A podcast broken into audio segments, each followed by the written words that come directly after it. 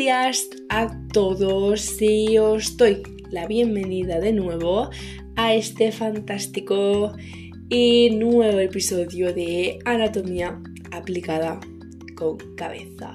Puede que muchos ya lo sepáis, pero para los nuevos me presento. Soy Susana Muñoz Sánchez y este curso que he realizado para tratar acerca de cuestiones a resolver sobre anatomía. Como ya sabéis, en la descripción os dejaré un link para que me podáis hacer muchas más preguntas sobre anatomía y yo las podré añadir a este nuevo curso. Puede que ya me conozcáis de cursos anteriores que realicé que pues trataron sobre España, pero hoy no venimos a hablar sobre eso. Así que comenzamos con este fantástico episodio de anatomía aplicada con cabeza. Espero que os guste.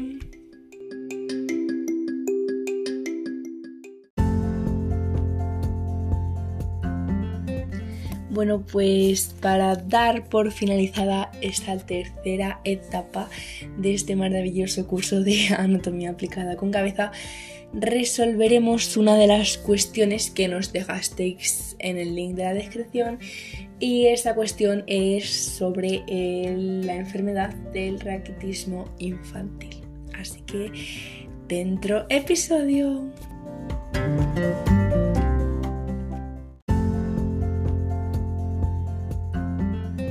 Bueno, pues nos pondremos un poquito más serios porque esta enfermedad no es ningún juego.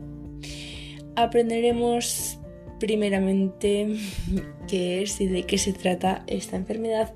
Y bueno, pues el raquitismo infantil es una enfermedad ósea que puede afectar a los niños, especialmente durante los primeros años de vida.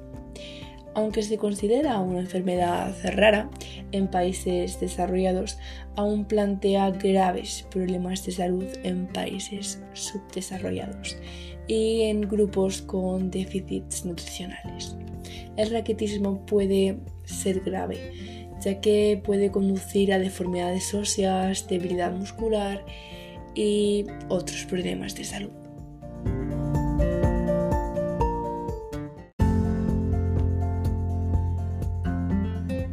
Y ahora bien, ¿cuándo se produce esta enfermedad? Pues el raquitismo se produce cuando el cuerpo no es capaz de depositar suficiente calcio y fósforo en los huesos y por lo tanto no pueden crecer adecuadamente. Esto puede ser causado por una deficiencia en la ingesta de vitamina D, ya que el cuerpo necesita esta vitamina para absorber y utilizar el calcio la falta de exposición al sol también puede ser un factor en niveles bajos de vitamina D. También se han producido casos de enfermedades renales, problemas de absorción y otros trastornos metabólicos. Así que sí, por mucho que los profesores nos digáis que no debemos estar todo el día queriendo estar en el patio para tomar el sol, tomar el sol es bueno, como acabamos de ver.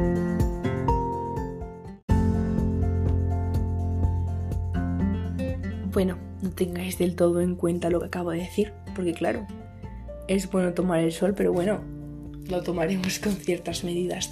Pero bueno, ese no es el tema del que queremos hablar. Ahora veremos pues estos síntomas del raquitismo que pueden ser bastante variados, pero pueden incluir pues entre otros pues debilidad muscular, dolor de huesos y deformidades óseas, como hemos dicho antes. Por ejemplo, los niños pueden presentar piernas arqueadas, cráneos ensanchados, costillas rasgadas, aplastamiento de las vértebras y otras irregularidades. Los niños afectados pueden tener dificultades para sentarse, caminar y mantener el equilibrio, lo que puede afectar a su desarrollo normal, tanto físico como cognitivo.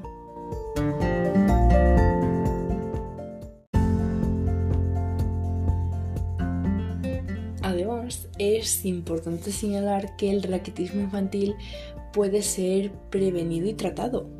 La mejor forma de prevenir el raquitismo es asegurar una adecuada ingesta de vitamina D y calcio. por lo que hemos dicho antes.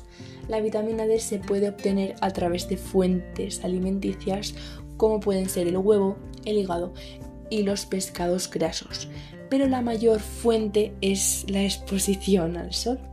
La ingesta adecuada de calcio se consigue con alimentos como productos lácteos, judías, nueces y verduras de hojas verdes.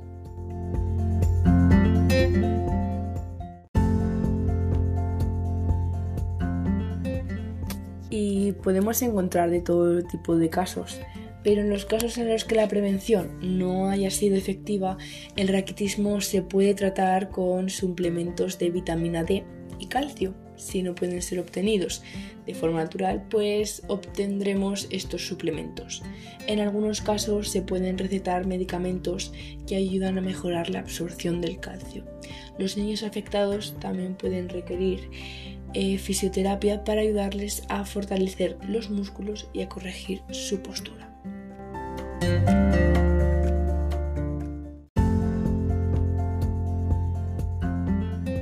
Y bueno, como ya sabéis, ha llegado la parte favorita de todos los cursos de anatomía aplicada con cabeza y es este pequeño resumen que añadimos al final de cada episodio para concluir todo lo que hemos aprendido sobre esta enfermedad.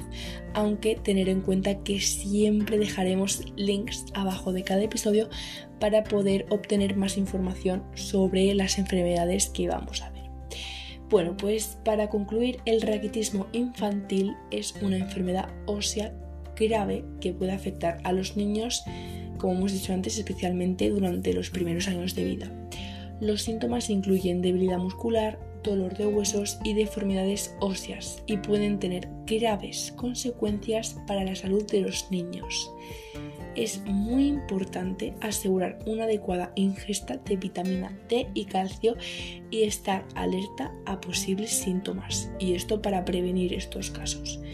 En otros casos en los que ya se ha desarrollado la enfermedad es fundamental un tratamiento personalizado y supervisado por un médico especialista.